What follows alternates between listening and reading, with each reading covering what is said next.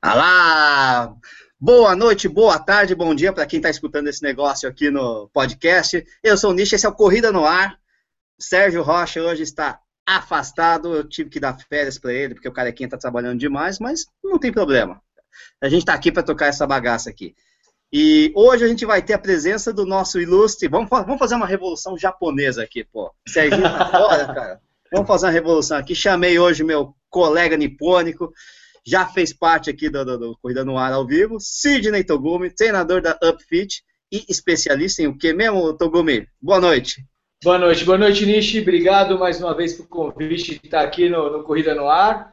Bom, eu, eu hoje a, eu estou focado totalmente 100% para os treinamentos de trail running e de ultra trail. E vim aqui fazer uma parte 2 de contar mentira e de tentar tirar algumas dúvidas da galera aí é, que gosta da corrida de montanha, das provas, das ultramaratonas de montanha.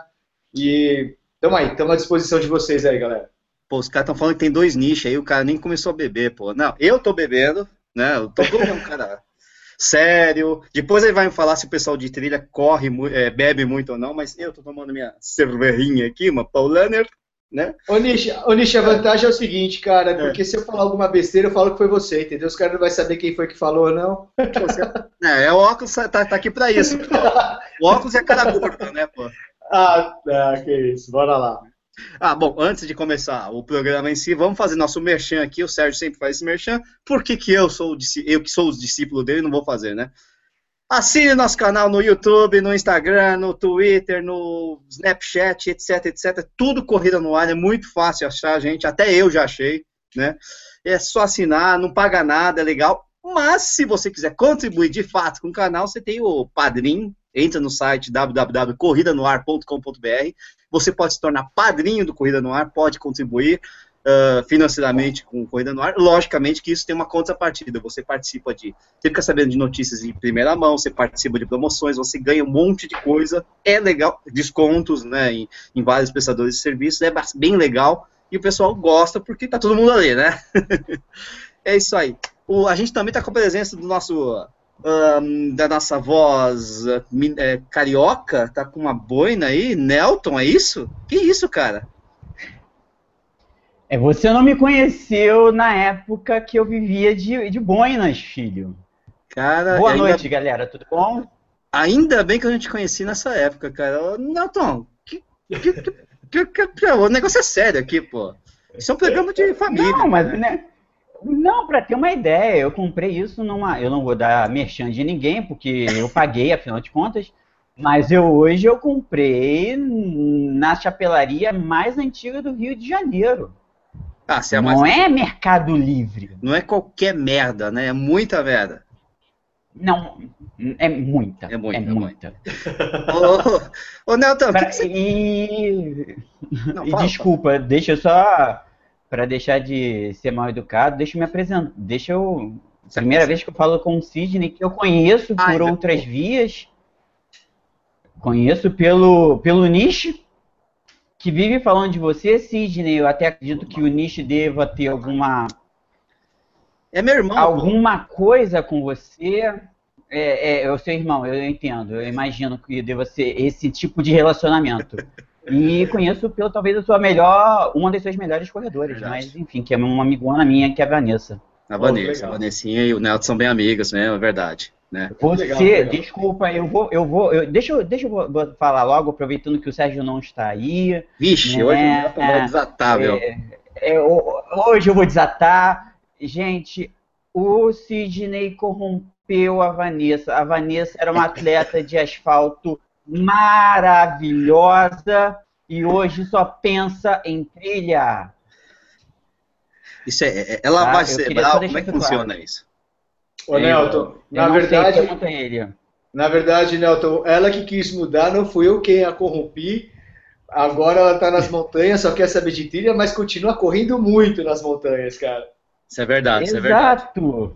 Isso é verdade. Toda hora levantando um pódiozinho ali e tal, subindo lá no degrau mais alto. É uma desgraça. E pior que. Os pódiozinhos não, né? Não, pódiozão, é alto. Né? É que, é que pódio de montanha é mais baixo, que o pessoal chega quebrado no final da Calma.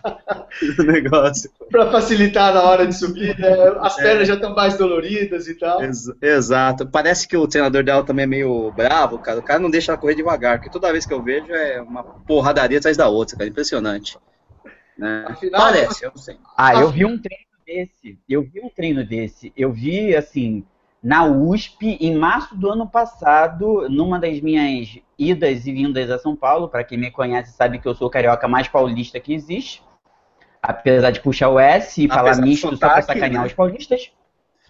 Não, eu falo misto, eu peço misto na padoca, só para as pessoas olharem para mim. Eu sou uma pessoa muito egocêntrica. É... Mas, é, e aí acabou que numa, numa dessas eu, eu fui num, fazer um longo na USP, teve um evento lá, e aí eu tava vendo a Vanessa fazendo tiros, e era hora com, com o camelback, vamos botar assim, hora sem o camelback. Aí eu falo assim, essa menina, ela enlouqueceu de vez, eu vou sugerir para ela tomar Rivotril e Ritalina junto, porque algo aconteceu de errado. Ela, desculpa o termo, ela despirocou. Coitado. Entendeu? Aí depois eu falei com ela no WhatsApp e ela falou assim: Não, foi meu técnico que, que pediu. E o técnico que estava passando o camelback era você. É, na tá leve esse treino, hein?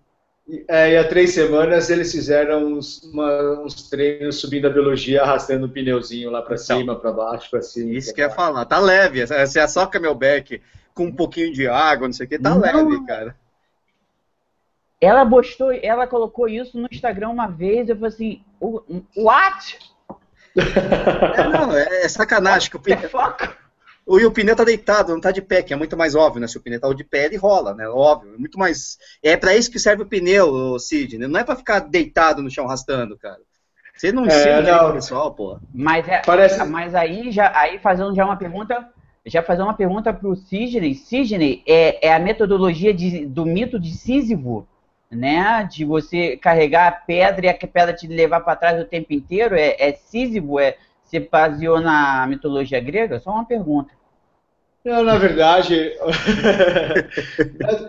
é que o problema é que nós, assim, que vivemos na cidade de São Paulo, é, a gente não tem uma altimetria, né? Não tem uma subida considerável para treinarmos de fácil acesso durante a semana. E aí eu fiquei imaginando, eu fiquei buscando alguma forma de como eu poderia simular um movimento específico de movimento de, de passadas, né, tanto para caminhada de, como por trekking quanto para corrida, uh, e também tentar simular um aclive. E aí, pesquisando na internet, perguntando para a galera, uns amigos de fora, que tipo de treino que eles fazem, uh, duas coisas. Ou você, ou eu ia para uma esteira, colocasse, colocava, colocasse um, um um elástico me puxando para trás e eu tentando caminhar na esteira, ou eu puxando alguma coisa. E aí nada mais fácil que um pneu, né? Mas nada é, mais fácil. É mais barato, uh, com uma engenharia simples de MacGyver eu consegui prender esse pneu uh, na cintura das pessoas e vou te falar que tem um resultado assim satisfatório. Não, lógico que é longe de você fazer uma, um aclive muito inclinado, mas ajuda bastante na preparação. Legal. Bom, gente, primeira coisa, vamos dar uma boa noite a todo mundo que está assistindo o programa aqui. Aliás, eu não falei por falta de. de, de apesar de eu de, de, participar do programa toda quarta-feira com o Sérgio, evidentemente eu não peguei o métier dele da coisa. Então eu não apresentei o programa. Esse é o Corrida no Ar, número 100 e não sei o que, que eu não sei qual é o número mesmo, né? Acho que é 105. Mas hoje a gente vai falar sobre trilha, mas mais especificamente o que você quer saber sobre trilha e nunca teve coragem de perguntar hein? Já temos algumas perguntas aqui no Facebook, mas antes eu queria dar um abraço aí para todo mundo do Brasil inteiro. Hoje, como o Sérgio não ficou penteirando o pessoal para ficar mandando onde eles estão, é, o pessoal não ligou e mandou do mesmo jeito, né? Então tem gente do Brasil inteiro, do mundo inteiro, tem gente de Guarapari, Florianópolis, do Porto, é, Mauá, putz, cara, até Curitiba, eu não, eu, eu, não vou me alongar dessa vez porque eu não preciso, né? O Sérgio não está em cima de mim para ficar falando Anápolis, mas eu vou falar de Anápolis, vou falar de Timóteo, Minas Gerais, vou falar de Americana, de Guarulhos, de Araras, é, de BH, do Rio de Janeiro, de Sete Lagoas, Forquilha, no Ceará, é, Mogi das Cruzes, Campina Grande, Porto Alegre. É, Santa Branca, Canela, para, para, gente, Brisbane, na Austrália, de porra, Barueri, Roraima, meu Deus do céu, Porto Alegre, de novo, Teresina, é, Natal, etc, etc, etc, parou, gente, pelo amor de Deus, vamos, vamos, vamos, vamos pro conteúdo aqui, que senão eu não vou aguentar mais. Maceió, Montreal, tem gente de Montreal, caraca, Cascavel, puxa, mas Teresina. Tem gente de Madrid, tem gente de Madrid. De Madrid. Não tá, não tá assistindo, mas, tá, mas tá assistindo. Tá, tá assistindo? Vai assistir. É, pô. Ô, Nishi, não, o, o, de Montreal. É. O de Montreal, o Evandro é tem um aluno meu. É, a é culpa um é tua. Ô, Evandro, é. se quiser assistir outros programas além desse que eu tô comentando, você pode assistir também, fica à vontade, tá? e tem Natal. A sorte dele é que o pneu. É. A sorte dele é que o pneu desliza melhor na neve, sabe? Sei, claro. Aí pode botar em cima de um trenó, né, cara? Então Togumi, seguinte, vamos começar com uma pergunta minha, né? Afinal de contas, eu estou dominando essa bagaça aqui, cara. E é o seguinte, minha grande. É, eu nunca tive coragem de perguntar isso para ninguém. Eu sou, gosto de correr na, trilha, mas eu nunca tive coragem de perguntar, então vou perguntar para você, cara. Até porque outro dia eu vi uma foto sobre isso. Uh, Sidney, Togumi, é verdade que as corredoras de trilha têm, uh, vamos dizer assim, um traseiro mais avantajado, tem mais carne do que as corredoras de rua, cara. Eu vi essa foto em algum, em algum Instagram da vida, cara. Mas falando sério, o pessoal da corrida de trilha de montanha tem mais músculo, é, é, é mais forte? Como é que funciona isso? É, acaba em razão dos aclives e declives, né, que a gente tem uh, a todo momento na prova de corrida de montanha, seja ela de 5 km ou de 170 km, uh, você tem uma sobrecarga maior do músculo dos glúteos, né? E aí ah, e das pernas. Ah, porque, as pernas. É, porque aí entra o componente força, que é um não só de força, de gerar força, mas de ter uma resistência de força também, e que isso acaba desenvolvendo mais essa musculatura aí. E aí, ah, como é que fala? O pandeiro das corredoras de montanha tende a ser mais desenvolvido. muito bom, muito bom. É, essa, essa é uma dúvida que acho que muita gente tinha também. Acho que algumas pessoas vão querer ir para a corrida de montanha por causa disso, né? Não sei. O Nelton, você tem alguma pergunta pro, pro, pro Sidão aí ou você é mais um curioso? Cara, você... é... aliás, você tá indo. Tenho, pra... Eu tenho. Não, não espalha, não espalha. Não, não eu queria saber, né? Não sei. Ou você tem uma curiosidade mais ampla, assim. Não, é assim, na, na verdade eu, eu, vou fazer minha primeira prova de trilha, Sidney, em outubro, em Búzios. Né? Okay. É, é basicamente, é, né?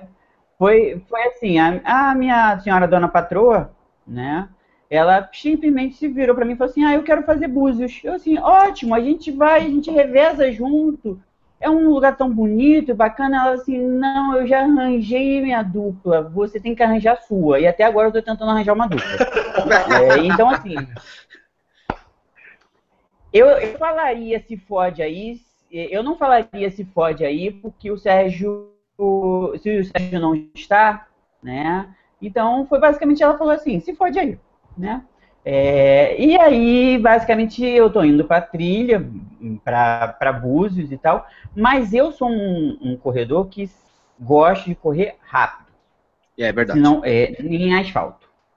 Se okay. eu não quero, se eu não, se, se eu não estou afim de correr rápido, eu simplesmente não treino. Eu basicamente fico rodando e não, tipo, ligo aquela, aquele botãozinho do F. Então, Sim, eu ligo exato. aquele botãozinho do F. Então, assim, a minha pergunta é, basicamente é, é, como você pega uma pessoa nesse meu jeito, né, nesse meu perfil, é, que quer corrida de rua e tem um evento, eu vou ter dois eventos, né? É, não, uma não vai ser trilha, vai ser uma ultra maratona, mas vai ter bastante aclive. É, mas como eu transfiro isso, como você prepara essa pessoa, se chega na tua mão, como é que você faz os primeiros passos para levar a, a, um bom desempenho no, nas trilhas? Não que eu queira ganhar um, um, um pódio, tá? Mas okay. se puder. Mas você gosta de andar? Não há problema nenhum. Gosto. Eu acho que a primeira coisa é o seguinte. É, que você precisa colocar na sua cabeça. Esquece pace, esquece a velocidade. Porque na, quando você sai do asfalto e vai para a montanha, por exemplo, o que, que é rápido para você no asfalto? Qual é a velocidade? Qual é o pace para você rápido no asfalto numa prova de 10K? Isso é uma pergunta? É isso. Você quer que Foi eu entregue meus paces? Por uma favor. pergunta bem. Pode mentir, pode mentir, pode mentir. A gente está aqui para contar não, mentira. Eu não vou mentir, não. O Neto não mente, não. Ele é rápido. É, exato. Assim, é, em, tempos, em tempos áureos, eu tenho 3501. Beleza, então tá bom. Vamos pegar 350. Você vai pegar um pace de 350 para os 10K na montanha, que para ah, desculpa, no asfalto, que para você é um pace rápido. Tá ok? Pode ser que quando. É, pode ser não. Quando você for para a montanha, pode ser que você esteja correndo e te, esteja no pace de 5 para 1. Que na sua cabeça, no asfalto, é lento, mas na montanha ele é rápido. Tá ok? Então, uh, esquece pace. Vamos pensar na intensidade. Porque, por exemplo, 100% para você no asfalto é 3,50. 100% para você numa prova de montanha é 5 para 1 e que para quem está saindo da, da rua, indo para a montanha, isso pode ser desmotivador. O que você precisa colocar na sua cabeça é que você estando a 5 para 1 na montanha, pode ser que o seu pace é o melhor de todos na prova naquele momento. Uh, você citou a Vanessa. A é, Vanessa sofreu é. muito isso. Né? Então, por exemplo, você nunca caminhou numa prova, eu tenho certeza. Mas quando pode ser que na prova de Búzios tem alguma subida que você vai ter que caminhar e você vai falar assim, pô, isso é um absurdo, porque em nenhuma prova que eu fiz de corrida até hoje, eu precisei andar. E agora eu estou andando, eu estou mal pra caramba. Não tá. Pode ser que mesmo caminhando, você seja o mais rápido na prova naquele momento. Então é isso, é essa transição uh, interna que você precisa fazer quando você for fazer a prova de montanha. De que, mesmo num pace mais alto, você pode estar numa, você pode estar rápido para aquele tipo de prova. E aí, Nelton? Preparado para isso? Não, então, é, não, é, tô preparado porque assim tem duas, tem duas questões aí interessantes. Você falou que de nunca caminhar e eu acho que eu caí. Você tá me escutando? Tamo, não, estamos escutando. Sim. Vambora, vambora, manda ver. Ah, tá. É só, é só o vídeo que caiu, mas é bom que as pessoas ficam. não veem essa boina aqui. É melhor. muito bom. É, é, eu também acho. Eu também acho. É, é na, próxima, na, na, próxima vez que eu voltar o vídeo, você vai ver só. Não, então, obrigado. o que acontece? É, eu, eu já fiz um, por exemplo, eu fiz um Morro Maldito. Uma okay. vez sem preparação. É, e foi quando eu caminhei pela primeira vez numa prova. E, e porque eu caminhei? Até por uma coisa que você comentou no último, no último vídeo, é, no último vídeo, no último áudio que eu escutei, que foi que eu, na minha caminhada, eu estava mais rápido do que a pessoa que estava na minha frente tentando correr. Então isso para mim é uma coisa tranquila tá? Okay. E uma outra coisa que eu até comentei, e outra coisa que eu até comentei, e aí eu quero até a tua é, uma explanação, uma explicação, né? Que eu tenho feito nos últimos tempos, é, tirando treinos de segundo período em esteira que você não tem como ver, é, todos os meus treinos, eu não gosto, é, o Nish sabe muito bem disso, eu não gosto de ficar falando de meus treinos e tal, mas todos os meus treinos, eu programo ele no, no meu no GPS e eu não vejo o pace. Eu simplesmente não vejo. E assim, eu não olho nem depois. Nem depois. Tipo, eu não sei assim, eu tô há quatro semanas voltando a correr, fazer tiros depois de uma certa base. E eu não sei para quanto que eu tô fazendo os tiros de 200 eu não sei para quantos eu vou estar fazendo os tiros de 500 ou 300 ou 400. E vou mais. É, na semana passada eu fiz um longo de 20k por causa da Golden Run.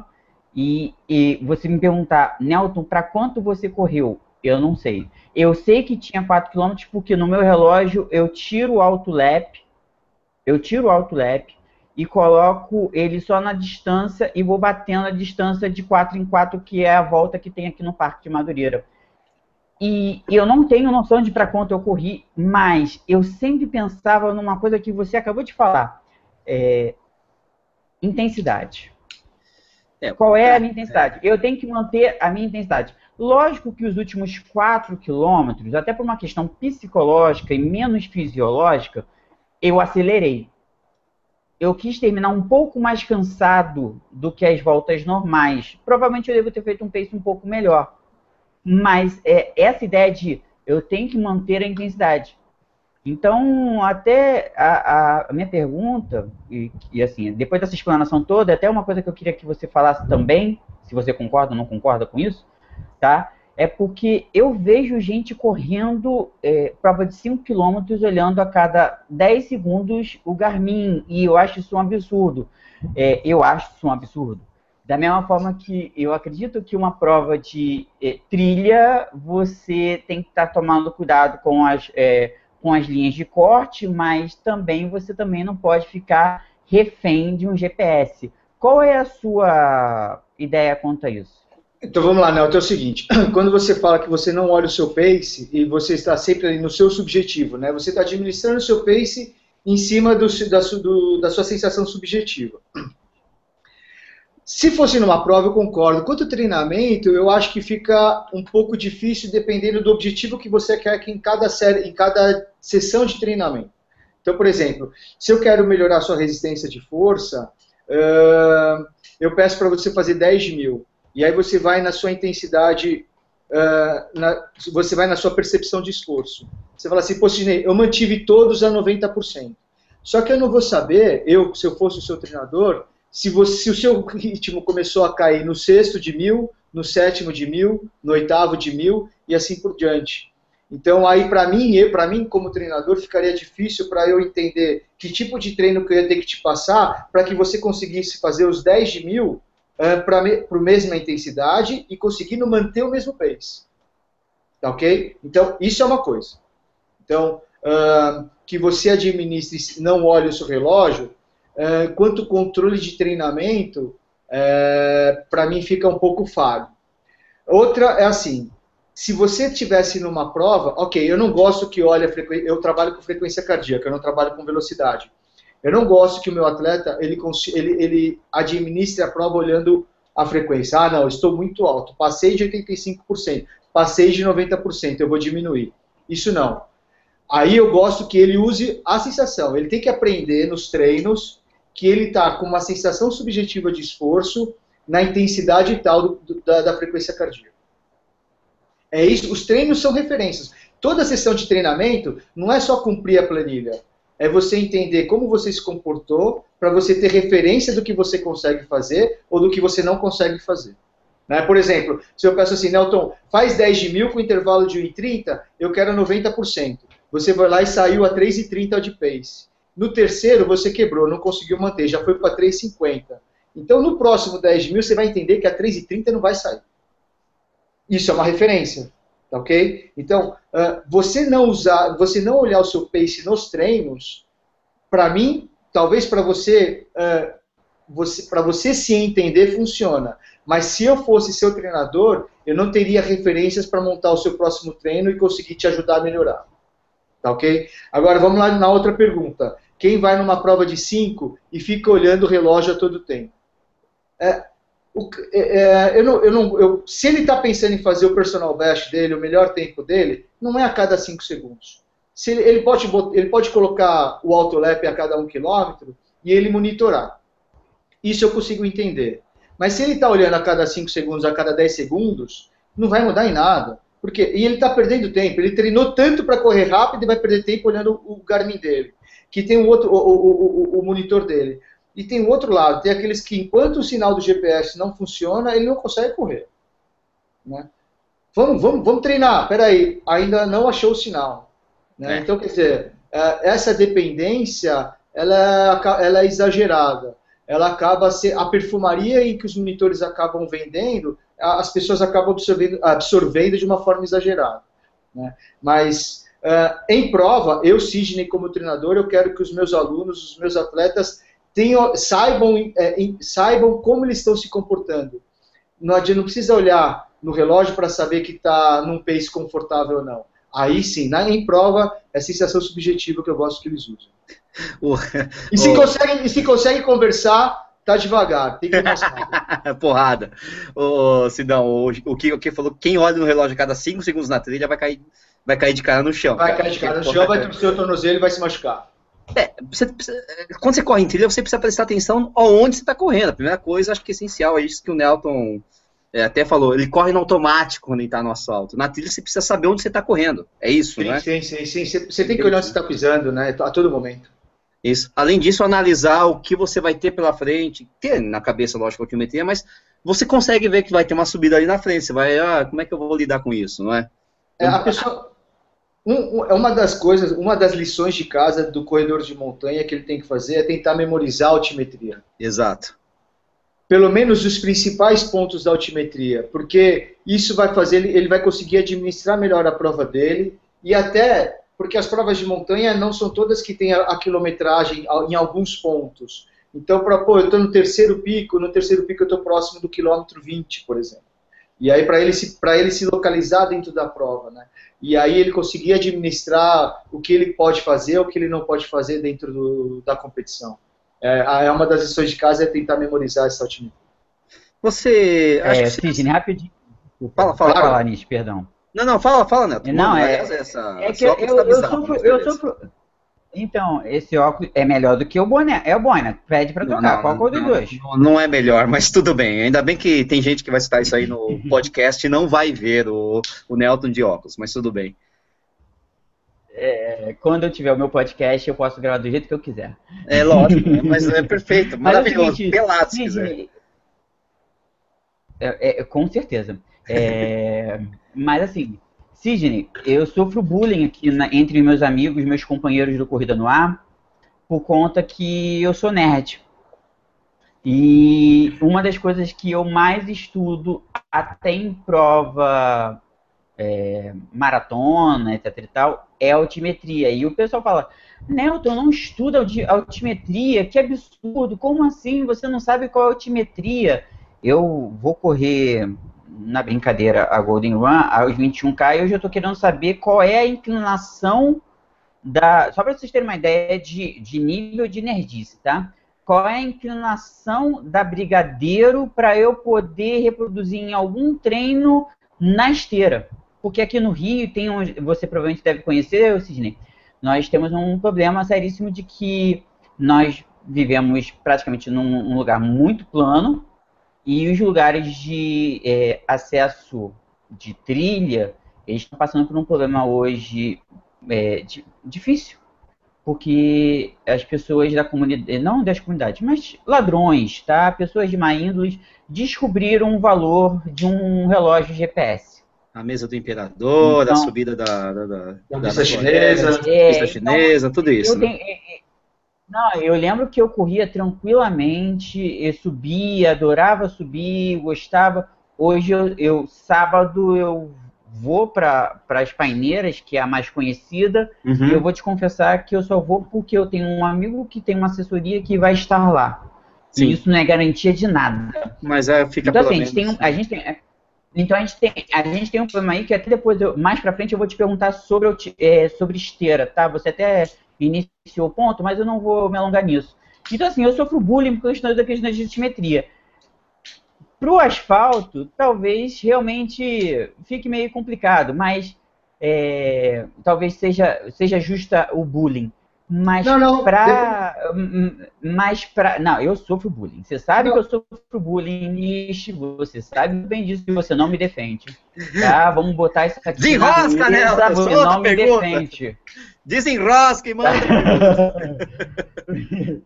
Seguinte, o estudo de altimetria na, na prova de trilha, ela é um dos top 3 de necessidade que você precisa fazer, certo? Sim, correto. Correto, correto. Essencial, essencial. É essencial. E outra, não é? Porque toda, hoje todas as, todos os eventos de montanha, você, ele vai te dar a distância e vai te dar o desnível positivo acumulado. Então ele vai falar assim, ah, são 20 quilômetros com mil, por exemplo, a PTR que eu corri esse final de semana, eram 55 quilômetros com 1.800, se eu não me engano, de desnível acumulado, positivo. Ok, tem, eu, te, eu, sei o quanto de subida tem no total, mas também você precisa entender como, é, como são distribuídos esse, essa metragem dentro da prova. Né? Porque, por exemplo, se eu tenho, vamos pegar uma prova de 10K com mil metros de desnível, eu posso ter uma subida eu posso ter esses mil metros nos primeiros cinco quilômetros e depois tudo plano. eu posso ter dividido em duas montanhas, eu posso estar dividido em altiplanos durante todo o evento. São provas que têm a mesma distância, a, o mesmo desnível positivo acumulado e serem provas totalmente de características diferentes. Né? Então, Isso é muito interessante. É, por exemplo, a KTR de Campos, você tem todo o desnível praticamente em uma subida, que é quando você sobe de, de, de Pindamonhangaba para Campos do Jordão. Então, é outra prova. Então, você, a, a, o atleta, o corredor de montanha, ele precisa é, entender qual é o perfil da prova, através da variação altimétrica disponibilizada pelos organizadores, para ver, ah, essa prova me, me, favorece, essa prova não me favorece, e aí sim tomar uma decisão e planejar o calendário dele. Legal. Você já, já, na verdade, você já respondeu a pergunta do, do Rodrigo, né? De como você escolhe, né? Aliás, quais são, aliás, não foi o Rodrigo, não, mas foi outra pessoa perguntando como você escolhe suas provas. Lógico, você vai fazer isso de acordo com o que você mesmo falou, te favorece. É, mas uh, eu vou, vou, vou, aperfeiçoar essa pergunta, Togumi. É, você, ok, você escolheu a, a prova, você vai treinar de acordo com essa prova, né? Você vai procurar uh, terrenos, uh, desvio, uh, desníveis altimétricos parecidos com o dessa prova? Ou existe um padrãozão na, na, trilha? Não, não tem, então, porque, por exemplo, quando eu fui a primeira vez para o Ultra Trail do Mont Blanc, uh, eu olhei o perfil, lá são, 100, são 10 mil positivos divididos nos 170 quilômetros. E você olhar, você tem poucos trechos de plano. Né? Então eu falei, eu vou ficar, ou eu vou estar subindo, ou eu vou estar descendo. E pensando e tentando ser um pouquinho de professor Bardal, eu fui, eu o mais próximo e, de, e o mais fácil acesso para mim era ou era uh, Pedra Grande na Atibaia. em Atibaia ou a Subida dos Deuses aqui em Santana do Parnaíba. E eu já eu fiquei eu fiz treinos de seis horas subindo dois quilômetros, descendo dois quilômetros, subindo. Não importava se eu estava andando, se eu estava correndo, mas eu tinha que acostumar as minhas pernas a subir, descer e, e, e, carregando uma mochila com o peso que eu ia carregar na prova, que eu tinha ideia de como eu, o quanto eu carregaria na prova. E é o que o Nelton falou, é buscar sempre ser o mais específico possível há um, há um momento da, do plano de treinamento em que você tem que ser é, o mais específico de acordo com o que você vai encontrar na prova. Pelo menos para você entender como o seu corpo se comporta, como as suas pernas vão reagir, como o seu coração vai. O quanto você vai ficar com o coração na boca numa inclinação de 10%, 15%, pelo menos para você entender. Né? Por exemplo, em 2011 eu levei uh, seis atletas para fazer o La Mission e a gente fez um treino de 24 horas. A gente foi para o caminho da fé, saímos de Estiva e a ideia era chegar em Campos de Jordão. Não era um treino físico. Era um treino para entender como o meu corpo ia se comportar fazendo a mesma coisa por 24 horas. Era mental, porque não adiantava eu falar para ele, olha, a, a, orientação, a dica que eu dei para eles, tem duas coisas que tiram vocês da prova, numa prova de 100 milhas. São os pés e a cabeça seus pés vão doer de uma forma que chega uma hora que você pode ser que você não queira mais. Só que você, tudo que eu estou falando para vocês agora, para a galera que está online, é, você está abstraindo. Só que chega um momento que você precisa sentir para você entender. Então a gente ficou andando, a gente nem correu, a gente andou por 24 horas. Aí eles entenderam qual é a dor do pé, o quanto o pé dói, o quanto a cabeça não quer mais fazer aquilo ali. Então era um treino mais de autoconhecimento do que um treinamento físico. Né? E é isso que a gente tem que fazer. Legal, não, ótimo. O, e, aliás, você, você acabou de responder a pergunta do Daniel Carmona, que fez justamente mais ou menos. Na verdade, a pergunta dele foi bem diferente, que ele queria saber. É uma pergunta relativamente comum, acho que você deve enfrentar isso, né? Equivalência, ah, eu estou indo para uma prova de montanha, eu já fiz maratona, eu já fiz não sei o quê, eu gosto de correr 10, 20. É, qual que é a equivalência? Para que prova de montanha eu tenho que ir? Onde eu começo? É difícil fazer essa equivalência. Na verdade, você vai ter que escolher uma prova que e aí você vai. Nem é. Nem, é, é, complicado fazer uma equivalência. Ah, um 42 no asfalto é igual a 21 na montanha, ou é igual a 30 na montanha. Não, então não dá. Não dá. O que você. Nicho, o que a gente consegue fazer é passar algumas referências. Por exemplo, um numa prova de 10K de rua, o primeiro colocado vai chegar com um tempo próximo de 30 minutos. Certo. Tá ok? Na média, numa prova de montanha, o primeiro colocado vai chegar por volta de 50 a uma hora. É o tempo que os primeiros colocados têm feito. Na média. Já, na média, depende da prova, mas na média mais ou menos com 50 a, a, a uma hora para o primeiro colocado. Né? Uma, uma orientação para quem quer sair do asfalto e quer ir para a montanha entra em provas, por exemplo, uh, uh, vou até vou fazer aqui o mexer, o Rei da Montanha uh, que tem. É, provas que não é uma prova técnica, é uma prova que você vai fazer a os 10 quilômetros, porém em, em, estradas vicinais, em estradas de... Aí você já vai ter uma experiência que muda. Você vai ver que o seu tempo vai ser muito maior, no mínimo 50% maior do que você faz na, no asfalto. Foi para uma prova que só passa por estradas vicinais, procura provas que têm trilhas, mas que têm baixa altimetria. E aí sim, aí você pode escolher provas mais, mais técnicas, mais específicas como a KTR e assim por diante. Legal, legal. Você tinha uma pergunta, Nelton, que você ia falar alguma coisa?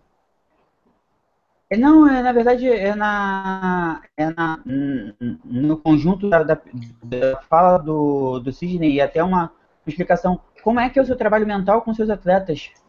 É, hoje. É, porrada, porrada. o japonês é bravo, rapaz.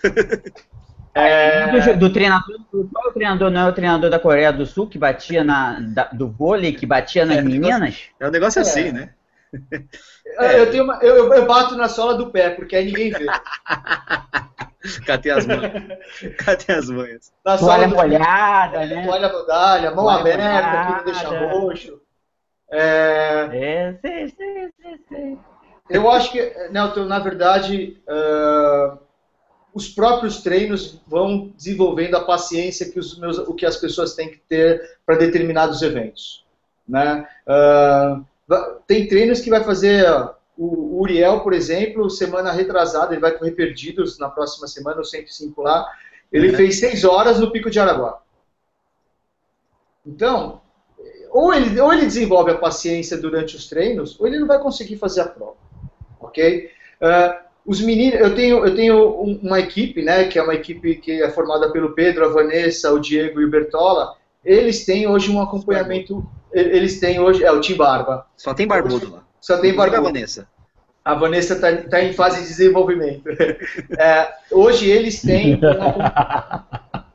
hoje eles têm um acompanhamento psicológico em que a, a doutora Vânia ela aplica algumas técnicas para que eles, por exemplo, em provas longas, onde a gente, em algum momento, a gente pode perder o foco, eles têm algumas técnicas uh, para que eles apliquem e volte o foco na prova novamente e na performance, não simplesmente para terminar.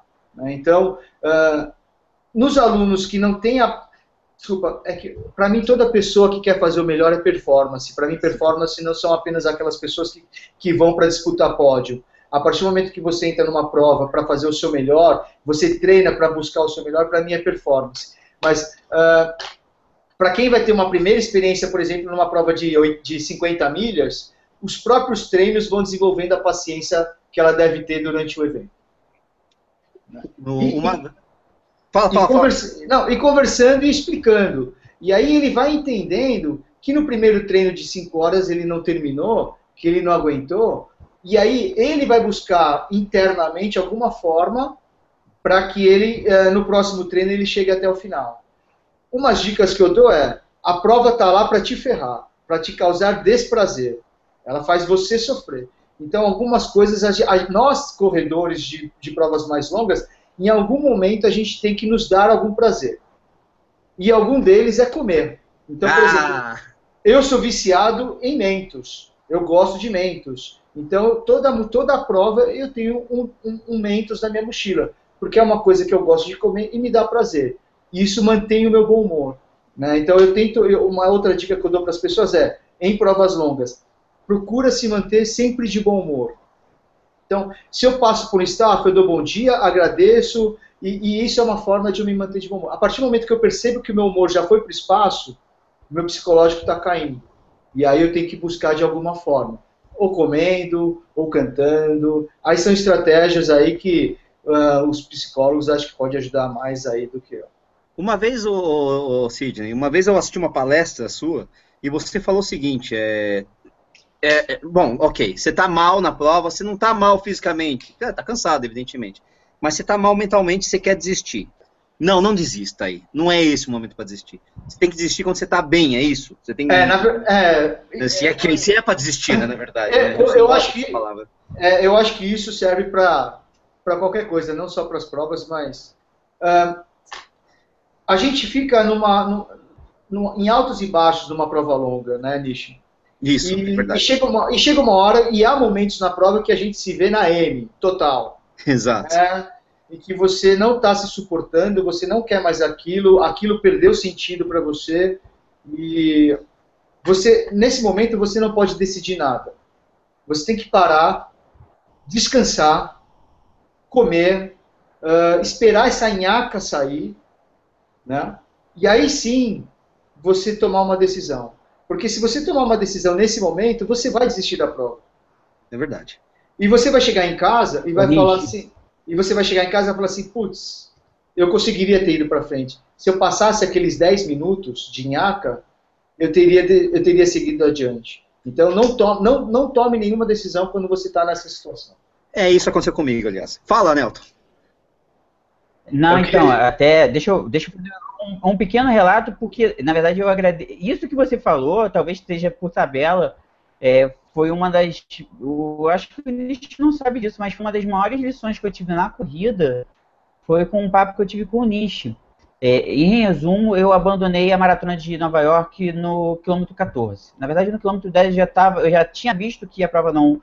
Eu não tinha aquele plano A, eu não, tenho, eu não formo o plano B, né? E aí eu não tinha aprendido contigo no último vídeo que o plano A é completar, né? Eu até completei a prova, mas é, eu acabei esperando a minha, a minha futura ex-esposa, é, que nesse momento deve estar me xingando, e eu fiquei esperando lá por duas horas. E nessa, nesse bate-papo, o Nishi, em vez de afagar meu ego e ser amigo, e, e, teoricamente ser amigo, etc e tal, ele falou assim, Nelton, sabe o que você tinha que ter feito? Você tinha que ter insistido.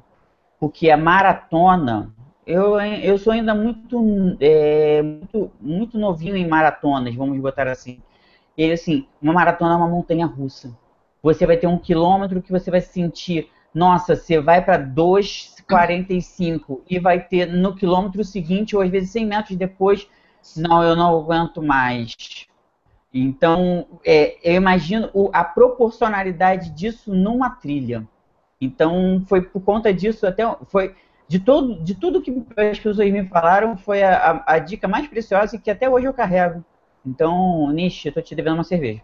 Ah, eu aceito, eu tô esperando a cerveja, inclusive, né? Adoro receber cervejas, tá? é aprender a sofrer, né? Mas isso, isso que eu tô falando, isso que eu falei para você, na verdade eu peguei justamente dessa frase do, do, do, do Sidney. Então agradeço ao Sidney e pague a cerveja para ele. e é verdade, é verdade. Eu lembro. Toma aí. É verdade, não tô. Não, é verdade. Final mesmo. de julho, toma aí, vamos juntar. Aqui, vamos. Eu pago porque você está me devendo. Você está me devendo uma cerveja, você sabe por que você está me devendo uma cerveja. Foi Sim, acordado cara. ontem, e aí você paga o Sidney. Ah, perfeito, tranquilo. Pronto. tranquilo. Tendo cerveja, tá bom. Sidão, seguinte, meu amigo, vamos para a parte técnica do negócio aqui. Todo Bora. mundo quer saber como é que desce na montanha. Porque tudo, assim, na verdade, eu vejo muita gente falando o seguinte, e inclusive até eu me coloco nessa. Ah, eu vou até bem na subida, eu subo bem, né? Um pé atrás do outro, tal, não sei o que, se dá um escorregão, mas vai e tal. Mas na descida eu travo, especialmente nas provas mais enlameadas, essas coisas todas. Você tem alguma dica para descida ou não tem? Se ferra mesmo e acabou, ponto final. Como é que funciona isso? Treina, desgraçado que, que é? É descer várias vezes.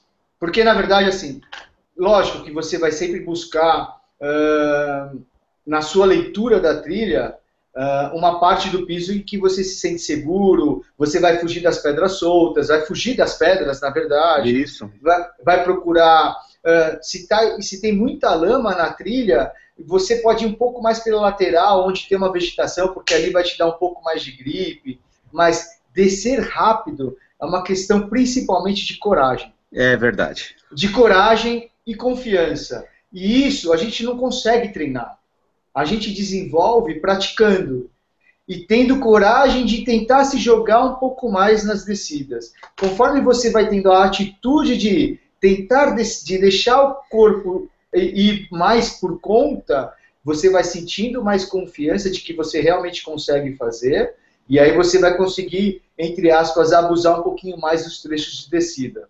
Agora, técnica mesmo de você, ah, vou, eu dou uma passada maior ou uma passada menor, não tem como a gente, cada um tem sua característica. é mais uma a descida rápida é mais uma questão de coragem.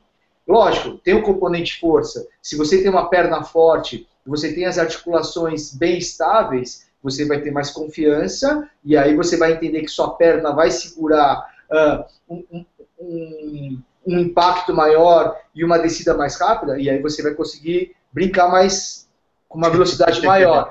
Agora, se só você já sente que bateu a, a perna ali naquela inclinação e a perna não segurou ou veio uma dor, você já vai ficar mais inseguro e aí você vai descer mais devagar. Então, o caso da descida é mais vivência, é prática e coragem de, de, de, atitude e coragem de tentar descer um pouquinho mais rápido e aí aumentando essa velocidade de uma forma mais progressiva. O, até vou, vou emendar um pouco aquilo que o Nelton tinha falado. Ok, falamos da descida, uh, mas tem a subida e tem gente que também tem dificuldade em subida. E eu queria saber se também essa, essa, essa dica acho que talvez não seja exatamente aplicável para a subida no sentido da coragem. Não sei, você não precisa ter coragem para subir. Mas como é que você consegue lidar melhor com a subida nas corridas de montanha? Assim? Tem gente que se cansa muito rápido, não sei o quê. Você treina isso antes? Você consegue, aliás, treinar isso em, em asfalto, por exemplo, ou não? Não, subir, inclinação é inclinação, seja no asfalto ou seja na terra. O que certo. muda é que na terra você vai ter um desgaste se eu tenho duas subidas, duas biologias, vai, onde, uh, a galera que não é de São Paulo, a biologia Exato. é uma das subidas que a gente tem no campus da USP e que a gente consegue acessar facilmente aí para treinar. Mas uh, se eu tenho duas subidas, uma, duas biologias, uma de terra e uma de, e uma de asfalto, a inclinação é a mesma. O que muda é que o gasto energético que eu tenho para cumprir na terra é um pouco maior do que uh, no asfalto, tá ok? Mas uh, se eu não tenho a terra, eu vou no asfalto. Uma coisa é que a gente tem que desenvolver que não é não é treinar, não é treino físico, é capacidade de suportar altas intensidades mentalmente. Certo. Né? Eu estou ali com o coração na boca, mas eu vou continuar porque eu consigo. Eu tenho, eu tenho, eu tenho cardio e tenho perna. Muita gente para porque ela não quer ficar naquele esforço que é uma situação desconfortável.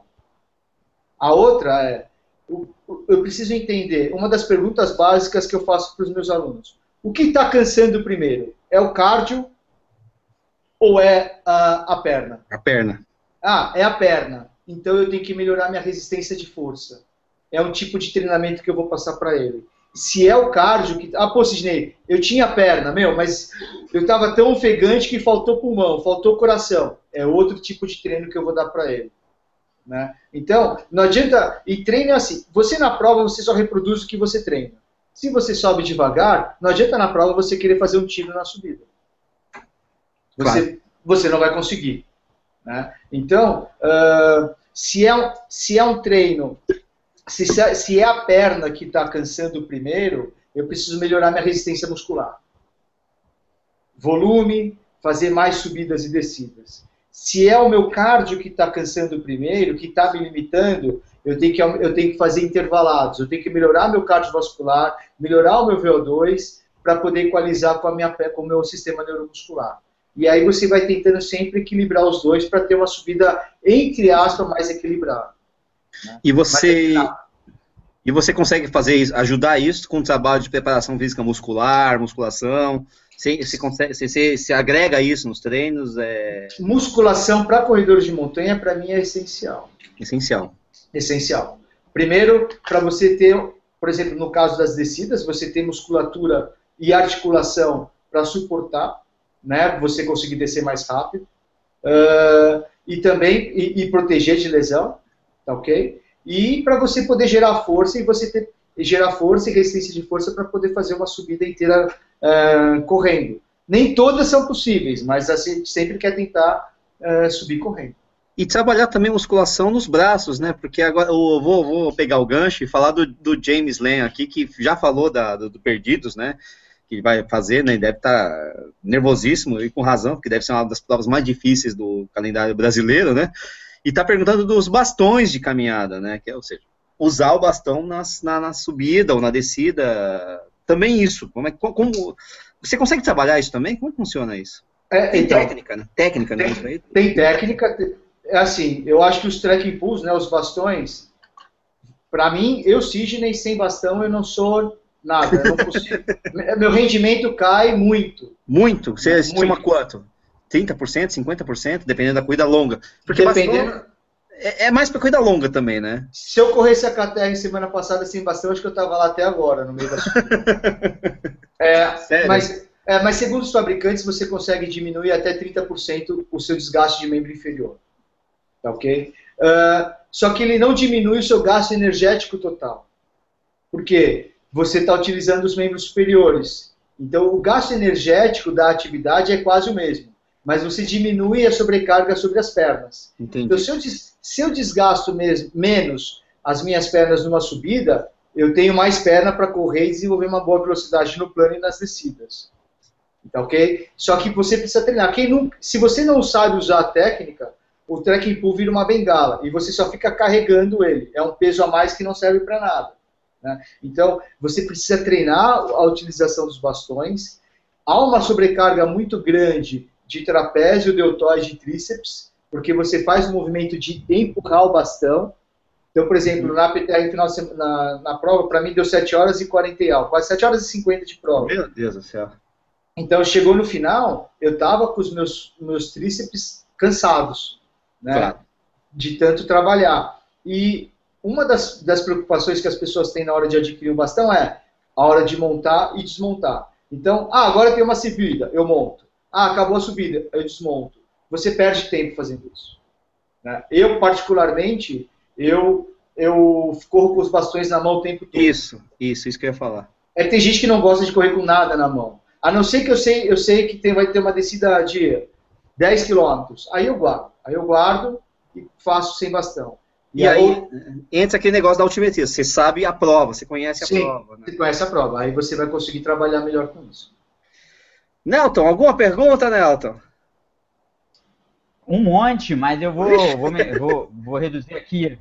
Na verdade, eu fiquei, eu fiquei curioso o seguinte: é, você falou que tem um grupinho, um grupo, eu não vou falar assim, grupo de elite, mas você tem uma galera que vai forte para as provas, para pódio.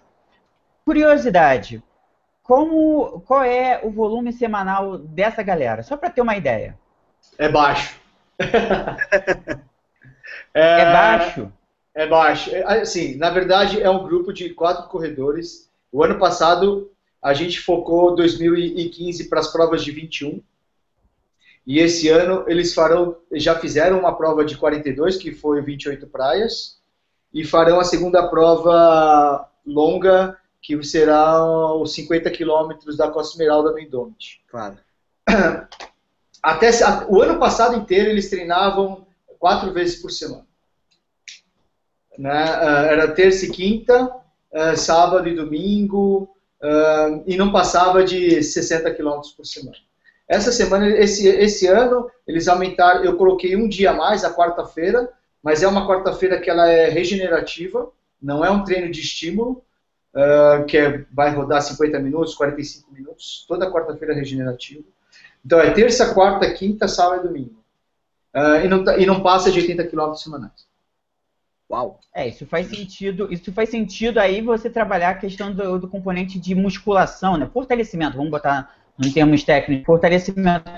Em geral. Porque se você imagina. É, porque se você imagina um cara que corre sete vezes na semana, seis vezes na semana, você colocar mais sobrecarga, o cara já está fazendo é, subida, tiro em aclive, que eu acredito que você deva fazer, correr com, com o pneu na biologia, botar mais musculação e correr e botar o volume, acho que é uma coisa quase que é pedir para o cara se lesionar, certo?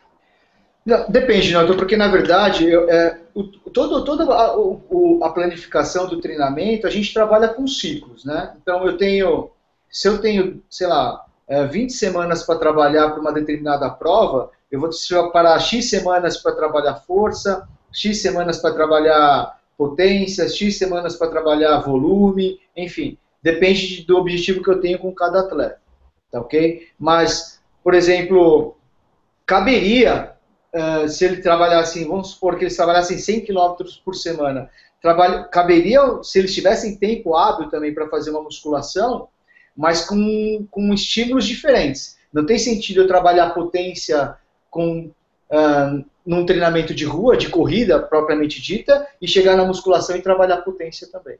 Aí o corpo fica totalmente bagunçado. Né? Mas a, a, é, Oi? Não, não, não, perdão, desculpa, pode continuar, perdão. Não, eu posso trabalhar a musculação de uma forma, de uma forma preventiva, para ganhar um aporte muscular. Né? Ou eu posso trabalhar a potência na musculação e deixar os treinos de corrida de uma forma mais regenerativa.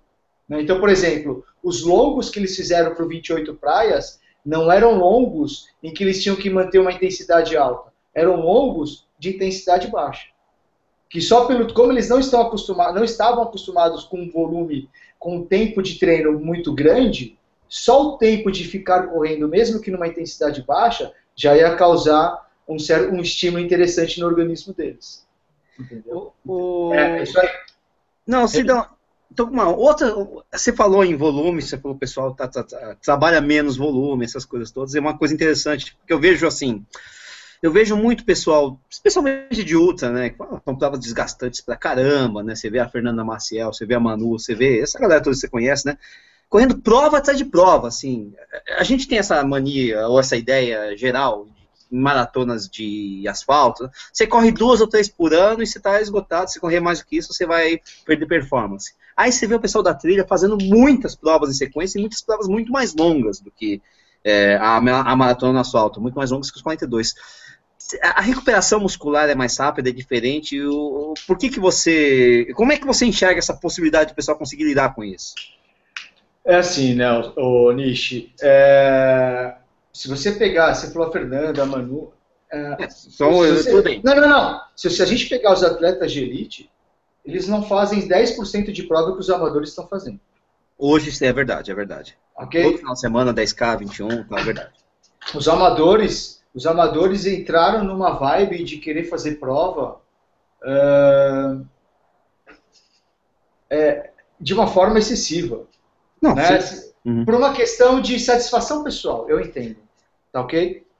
Eu, como treinador, eu falo, eu falo o seguinte para os meus alunos. Vocês, uh, o Nish e o Nelton, quando vocês estão treinando, para mim vocês estão enchendo garrafa. Vocês estão, vocês estão enchendo garrafa e está estocando quando você está treinando. Tá ok? Vamos supor que em uh, três, semanas, três meses de treino, 12 semanas, você juntou 12 garrafas. Eu quero que você escolha uma prova e gaste as 12 garrafas nessa prova. Que você gaste tudo aí, porque aí eu sei que se você gastou as 12 garrafas, eu sei que você fez o seu melhor. Talvez não foi o seu melhor resultado, mas você fez o seu melhor que tinha ali naquela prova. Tá? O que acontece é assim, as pessoas fazem uma prova, mas sem o objetivo, talvez, de fazer o melhor. Sim. Desculpa. Não consome, é, não consome sem tudo. O, deixa, eu explicar, é, deixa eu usar a palavra certa para depois a galera não bater em mim. Ah. Sem, sem, querer fazer o melhor tempo que ela poderia fazer. Certo. Porque é, eu, eu, eu falei essa semana para um aluno: os recordes mundiais são batidos todos os dias? Hum, né? Não são. Ok? Então, se eu pedir para você, Nish, fazer agora o seu 10K para o melhor da vida. Aí você bate o seu recorde pessoal hoje. E na sexta-feira você bate o seu recorde de novo. Eita. Desculpa, hoje você não fez o seu melhor. Exato. Porque para você baixar de novo o seu tempo, você teria que fazer uma série de treinos de novo para conseguir baixar o seu tempo. Tá ok? Então, uhum. se, se, a pessoa consegue fazer 50 quilômetros hoje e daqui quatro semanas fazer outros 50, para mim, esse primeiro 50 quilômetros que ela fez, ela não deu, ela não fez tudo que ela podia fazer. Entendi, entendi sua visão. E outra, mas Sidney, eu estou sem dores. Estar sem dor não quer dizer que você está recuperado. Isso. Tá ok? É, você pode estar. É, a musculatura, em 48 horas, 70 horas, ela até está recuperada. Mas o seu sistema fisiológico não está. As suas articulações não estão. Né? Então, você coloca, você entra sempre no desgaste muito grande. As, as pessoas estão muito cansadas nas provas. Se a gente pegar o Chico, eu vou falar do Chico, eu conheço o Chico. O Chico, o tem, Chico, tá, Chico, o Chico Santos está vindo uma temporada muito boa, mas ele vem de um período em que ele estava lesionado e ele não conseguiu treinar. Será que ele não está agora descansado enquanto os outros que continuaram competindo eles estão mais cansados do que ele e ele está descansado, na verdade? Claro. Então, Uh, e a gente tem que lembrar sempre que as provas não existe só o cansaço físico, existe o cansaço mental também. Sim. é que existe, é que o cansaço mental, se você vai termina todas as provas, isso te alimenta a fazer mais. Isso é, não é sempre prazeroso. Agora, Uhum. se você começa a não terminar as provas, isso vira um estresse e você não quer mais fazer aquilo. né? Me perguntaram uma vez assim, "Sidney, as pessoas estão recuperando mais rápido? Não, elas não estão recuperando mais rápido. Como está todo mundo competindo cansado, a coisa fica nivelada também. Perfeito. Pega, o- quant- vamos pegar os melhores corredores do mundo. Quantas provas o, o, o François faz? Quantas provas o Kylian faz? Tudo bem, o Kylian está num outro projeto. É, Quantas, tá. quantas provas a, a Ana fa, a Ana Frost faz? A- o, o Zach Miller faz? São poucas provas. Enquanto tem gente fazendo prova todo, toda, todo final de semana. É, aí as pessoas vão me questionar, pô, Sinei, você emendou 28 praias, você emendou K21, É isso que eu ia 28 falar. praias, 28 praias, eu já vou falar antes que me batam. Exato, Você, pô. Você emendou com a Terra e Serra Fina que você quebrou, depois você fez a Bertioga Marizia solo, e a última agora foi a PTR, o 55. Aí você responde, eu posso. Não, não, não, não. Não, não. não então, na verdade, o que acontece? Eu estou treinando para uma prova que, que terá 330 quilômetros. Você consegue treinar em prova, então? É isso. Você consegue tirar um pouco, ah, não vou na minha performance máxima, eu vou usar essa prova para treino. Você consegue fazer isso? Porque tem muita gente que não consegue. Como Você é que é? É, por exemplo, o pessoal chega e fala, não, vou, vou entrar nessa prova para treinar. Aí chega, escuta aquele, pronto, já vai para a morte. É aquela desgraça. Então você não treina, você vai para a morte e você se desgasta demais, mais do que você gostaria e acaba prejudicando o treinamento. Você consegue Tem- segurar isso? Tem provas que eu, tem provas que eu entro para fazer isso e tem provas que eu vou para me ferrar. Mesmo fazendo parte de treino, para eu treinar, por exemplo, a alimentação, essas coisas. Tá, tá, Não, não, mas o ponto que eu quero chegar é o seguinte, Nish. É. Você correr 50, fazer um outro longo de 50, vo- eh, fazer um, para uma prova que vai durar, que vai ser de 100, de 100 milhas ou de eh, 200 milhas, eu entendo. O que eu não consigo entender é você correr 50, 50, 50, 50 para correr para uma prova de 50. Ah. Porque Mas- o problema, porque o problema não é você correr vários 50. Como é que você vai recuperar de um treino de 50? Vocês que já correram maratona, vocês sabem o desgaste que uma maratona cria, gera. Sim. Então, na semana seguinte, como é que eu vou dar treino para você, para você correr mais 40 no outro final de semana? Então, a probabilidade de você chegar cansado é, É. muito grande. Tá Claro, ok? Então, se eu, ah, Sidney, eu quero fazer 50 quilômetros antes da minha prova de 50 para eu ter confiança que eu vou terminar. Para mim não tem sentido isso, porque você vai chegar no auge da sua, do seu condicionamento para completar aquele 50. Se você tivesse tempo, é, um condicionamento para fazer os 50 antes, toda a planificação seria diferente. Né? Então, eu, eu, eu, como treinador, eu prefiro pecar que vocês dois cheguem 10% destreinados numa prova do que 2% overtreinados numa prova. Entendi. Você, você chegar faltando treino não faz você desistir da prova. Você overtreinado faz você não terminar a prova. Muito bom. Nelton, uma última pergunta ou não? Porque a gente já está chegando ao final do programa, 21 horas e 33 minutos. Eu não sei se o Sidão é São Paulino ou não, mas tem um jogo meio grande aí de São Paulo. Deve ter gente que tá meio. Pô, esse programa não vai acabar, não, não sei o quê. Não sei... Tá que time que você torce, hein, ô Sidney? Eu sou corintiano. Então, beleza, então tá, não tá nem aí, é que nem eu. Mas deve ter gente que deve estar meio impaciente, né? O Nelton, Pra a mim, última o pergunta aí ou não? Ô, ô, ô, ô, mim, Nish, Ô, fala. Desculpa. Pode falar, pode falar. É, Eu vou só. é, Eu vou só falar aqui que eu estou vendo o chat também. Sim, e, o, sim, e o- claro. e o- e o Carlos Maringo está falando da Tomico. Ah, né? Tomiquinho, é, Tomiquinho, É. quem não conhece? É. Explica quem, quem, quem, quem não. Explica pro pessoal quem é a Tomiquinho, até a É. muita gente não conhece. A Tomiko, a Tomiko é uma é uma japonesa de 65 anos, ultramaratonista de montanha, de asfalto, de 24 horas, de desafios De os tipos, cores e dos mais sabores. diversos distâncias que existem ah, no mundo da corrida. E ele está perguntando se ela é ninja, porque isso cabe do que eu estou falando em termos de fazer várias provas. Ah, Carlos, Primeiro, a Tomiko ela é, uma, ela, é, ela é um ponto fora da curva dentro da faixa etária dela. É a verdade. Gente, a gente não encontra várias pessoas de 65 anos fazendo o que ela faz, ou até de faixa etária menor, né, de 50 e 40 anos para fazer o que ela faz. É, 40 anos japonês como eu não faço o que ela faz. Então, o, o, o, fato da Tomiko, uh, eu vou falar porque eu a conheço e se ela quiser depois vir é, brigar comigo, ela pode brigar. É, a Tomiko, o que muda, o que a Tomiko cai naquele sentido de que ela vai lá, ela vai para terminar as provas. É verdade. Né? Ela vai no pace dela para que ela cumpra a prova dentro do tempo limite.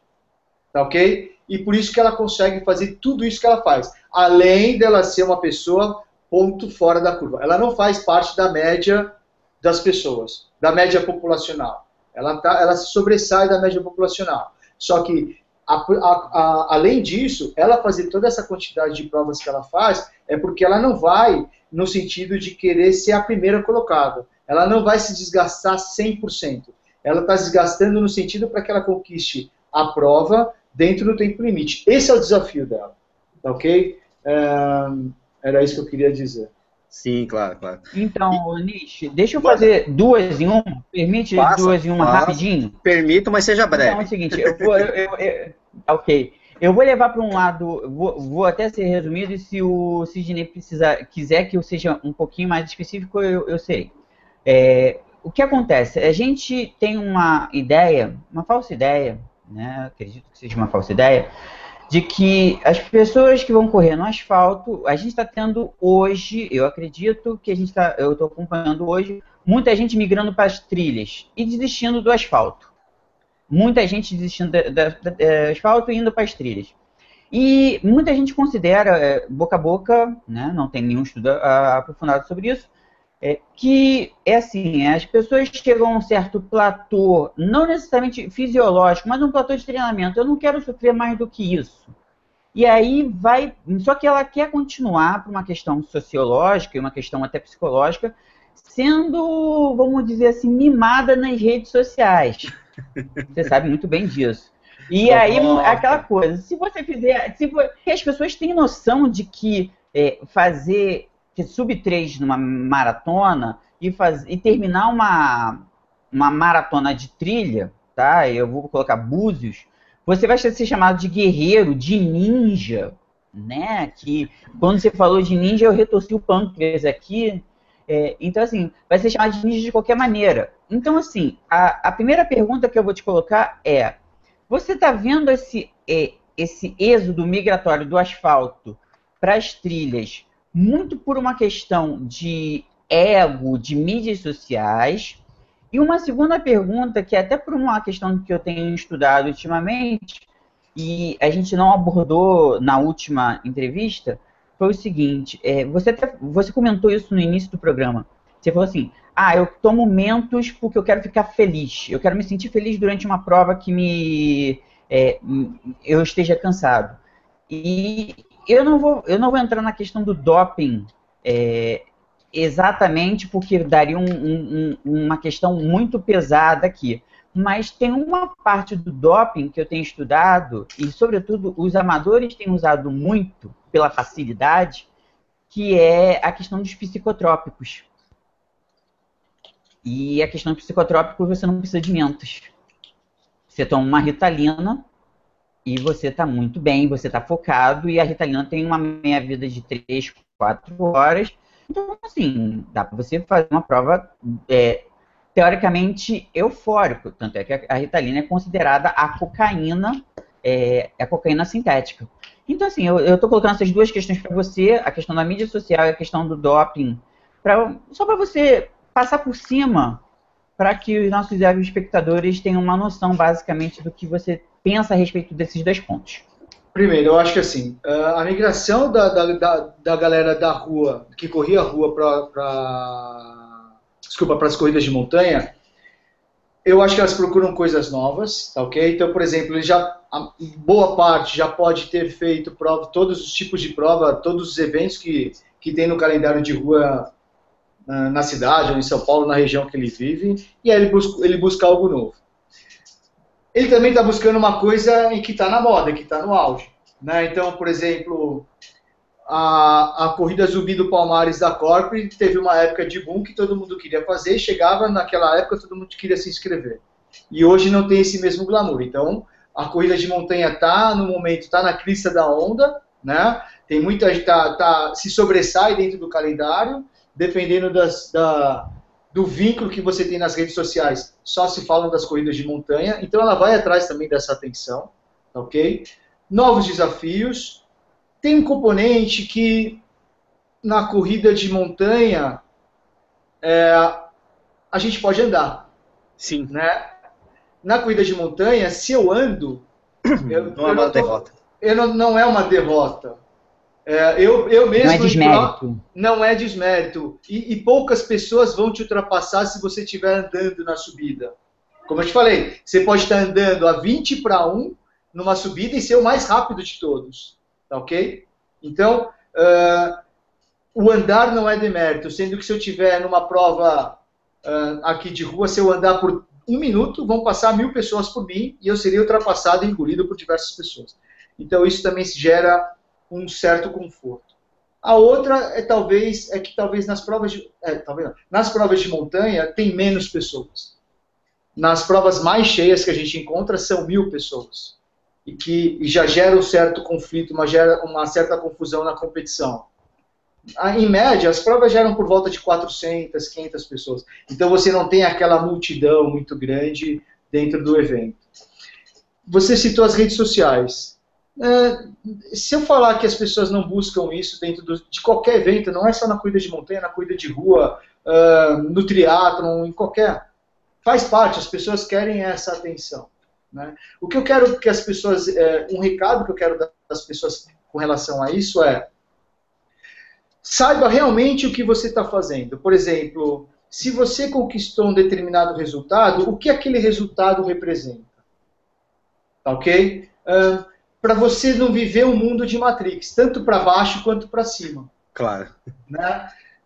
É, é, é não, eu não vou ser hipócrita. Você, por exemplo, eu, eu quando eu ganho troféu ou eu ganho resultado, eu fico top 10, eu fico top 15, ou eu fico para baixo, é, eu tenho que entender as pessoas que estavam, qual era o contexto que eu competi, para eu saber a minha, a minha performance. Né? E aí sim eu consigo me posicionar para eu não criar uh, um mundo ao redor de mim que talvez não seja verdadeiro. Porque de repente você entra numa outra prova com uma expectativa e chega lá e não acontece. Aí você fica decepcionado e chateado. E aí você fala, pô, mas o que aconteceu?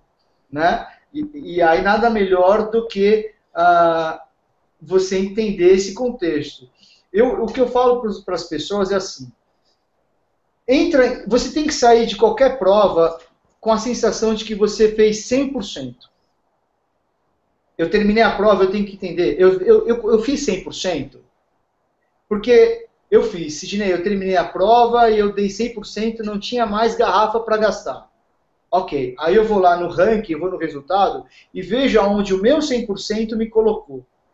Se o meu 100% me colocou top 5, beleza. Se o meu 100% colocou em vigésimo, beleza. Se o meu vigésimo colocou em penúltimo, beleza, porque mais do que eu fiz, eu não conseguiria fazer. Aí, beleza, me colocou top 20, ah, ok. Então, meu, eu dei tudo que eu tinha que fazer, não cometi erros relevantes que influenciou no meu resultado, então eu estou top 20. Aí sim, ou eu fiquei tantos minutos do 2, 3, 4 para cima, e aí eu consigo analisar minha prova e entender o que, que eu preciso melhorar, o que, que eu preciso deixar de fazer para conseguir galgar duas, três, quatro posições para cima. Porque aí você sempre tem a sua realidade. Né? É porque, para mim, sempre que você entra numa competição, você tem que ir lá para fazer o seu melhor. Não estou falando que é ganhar, mas fazer o mais rápido possível. Né? Então, é, eu como treinador, eu sempre prego isso para os meus alunos. Né? Então, uh, com relação ao doping, o doping amador é o pior doping que existe, porque esse nunca vai ser testado. É verdade.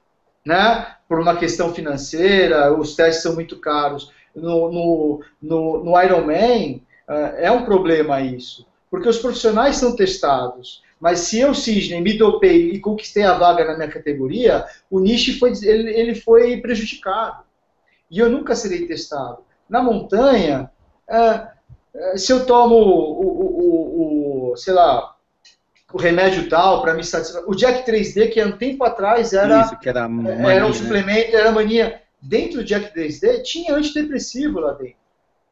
Né? Muita gente talvez não saiba. Né? É, tinha um antidepressivo na composição dele, por isso que as pessoas também se sentiam bem. Mas isso é difícil a gente controlar. É...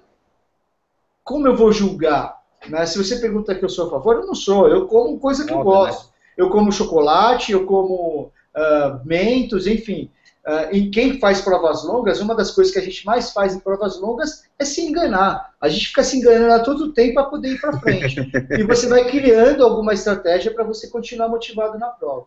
Né? Mas que é uma realidade, é uma realidade e não vamos negar. Nós que somos, uh, que estamos trabalhando diretamente com, com a modalidade, se a gente for hipócrita e falar que, não, que as pessoas não tomam uh, remédios ilícitos considerados doping, seria uma hipocrisia muito grande. É verdade, é verdade. Ô, Nish, deixa eu só fazer Oi. uma sugestão para quem está assistindo. Diga. Quando tiver gravado, disponível, faz é. essa última fala do, do Sidney, anota num caderninho e guarda para todo sempre. Claro, né? Sério, sério. Desde, desde as redes sociais até a questão do doping. Anota, anota que grava melhor. Eu, como professor, eu posso te garantir.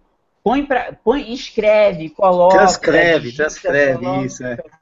Transcreve essa, essa. A gente não vai transcrever, faça você isso. Porque, desculpa, é, para mim valeu, valeu o programa inteiro com essa. Desculpa, essa puta é, aula é, que o Sidney deu agora. Não, é, é muito bom, muito bom mesmo, né? Ô, Sidão, já que a gente está acabando o programa e você precisa. Vamos, vamos divulgar, já que vocês gostaram muito do Sidão, até porque o cara é fera mesmo. É, pô, manda seu contato aí, fala pro pessoal como é que o pessoal te, te, alcança, cara, quer treinar contigo, quer saber mais sobre você, fala aí. Bom, galera, a Upfit, né, hoje a gente está usando o nome Upfit Trail, hoje é uma assessoria voltada 100% para treinamento para trail running e ultra trail. A gente trabalha com serviços com treinamento presencial e também é, treinamentos de forma remota. Hoje a gente atende é, diversas cidades e estados do Brasil e temos alguns alunos no exterior, até o Evandro aí, que é, mora lá, é, que mora em Montreal. A gente tem aluno na África do Sul e na Filadélfia, Rio de Janeiro, a gente tem seis, sete alunos do Rio, enfim. Uh, estamos nas redes sociais, só procurar upfit.com, é, nosso site é upfit.com.br. Uh, na, na, no Facebook é Busca Upfit, a gente tem lá a nossa página. O meu e-mail é stogumi.upfit.com.br, manda um e-mail pra gente, ou mesmo no meu Facebook, a gente entra em contato. Nishi, eu vou pedir a, a, a, licença, porque eu tenho que agradecer sempre as empresas que estão apoiando né, claro, fica à vontade. o nosso trabalho, que é a Ralph Dome, uma loja de aventura que está ali em Moema, a Tule, a ATP Store, uh, uma fisioterapeuta que sempre dá apoio para os nossos alunos e para mim, para os nossos atletas, enfim, uh, a Join que confecciona os nossos uniformes. Uh, hoje a gente tem uma parceria com a Secretaria de Turismo de Chamonix também. A gente está ainda planejando algumas algumas coisas novas para apresentar para a galera e principalmente também para a Polar, que é um dos meus parceiros mais antigos e que está comigo aí há mais de 10 anos eu não podia deixar de agradecer toda essa galera. Legal, legal. Neltão, última. Dá uma boa noite aí pra todo mundo, cara. Mostra a gatinha aí, você estava mostrando a. Qual é, é o nome dela mesmo, Nelton? A, a, a destruidora de lares? Isso, tava aí na, na, na tela agora. A... É Penny. a, mostra a Penny, dá uma boa noite aí pra todo mundo, cara. É, tem duas gatinhas aqui, né? Tem a gatinha destruidora de lares e tem a construtora de lares. É, é, a dona do meu coração e do cartão de crédito. Opa, opa. Então, então. Galera, boa noite aí, obrigado. Obrigado pela paciência. Sidney, perguntas é, levianas, enfim, mas eu agradeço pela paciência. Ah, e estamos aí. Um abraço. Galera, galera, brigadão por terem acompanhado aí. Eu sei que eu não sou o Sérgio, tenho muito mais cabelo do que ele. Também tenho muito menos uh, vivência no métier, mas o cara tem que tirar férias também, passear com os filhos, julho, né, tal, tem aquela coisinha, né. Semana que vem ele está de volta. Tocamos o programa aí, agradeço a todo mundo, agradeço a paciência, espero que tenham gostado. Se não gostarem, também espero que não tenham gostado, porque todo mundo é livre para gostar e para não gostar. E um abraço a todo mundo e vai Corinthians. Tchau, tchau, gente. Valeu, galera. Até mais. Tchau.